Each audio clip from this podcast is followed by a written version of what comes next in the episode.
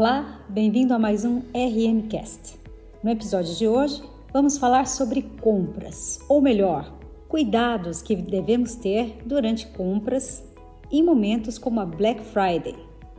Quem fala a respeito é a advogada do escritório Resine Marcon, Rosana Zorato. Confira. A Black Friday é uma data tipicamente americana, mas que ganhou muito espaço no Brasil. Afinal, o brasileiro adora uma promoção, né?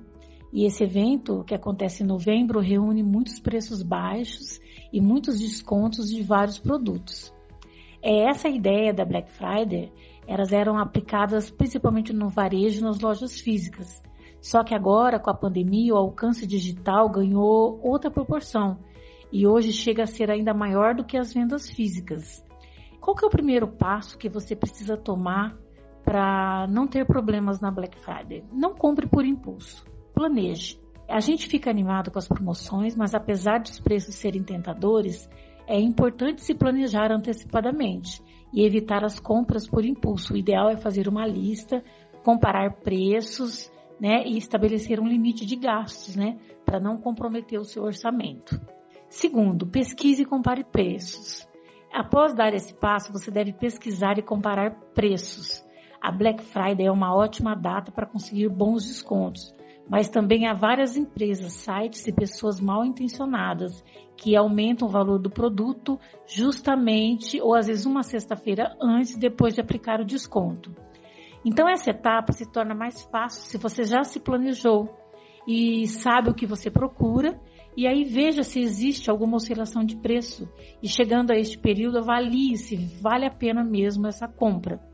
E para se prevenir, o consumidor pode capturar a tela da oferta no celular e registrar o valor anunciado. Bem, outra coisa é confira se o site é seguro. Outro cuidado importante, principalmente se a compra for feita pela internet. O primeiro passo é conferir se o link é da loja virtual mesmo, começando com a sigla HTTPS, que indica que o site em questão possui um certificado de segurança. É, não entre pelos sites de propagandas, e sim clicando no nome da loja. Também é possível pesquisar se a loja já recebeu muitas reclamações através do Reclame Aqui. É, no caso de se deparar com uma empresa falsa, denuncie ao PROCON e evite outros consumidores caírem nessas fraudes. Terceiro, desconfie de preços muito baixos, né?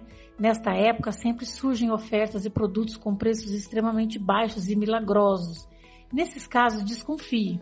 Alguns produtos baratos demais podem ser versões piratas, né? De segunda mão ou produtos com defeito. Então, evite o risco, né? Nós sabemos também que temos que tomar cuidado com empresas que queiram dar golpes. Então, nós precisamos, às vezes, pagar, fazer os pagamentos de, dessas compras com cartão de crédito, é muito melhor. E porque essas, essas empresas que tentam golpe online normalmente são boletos.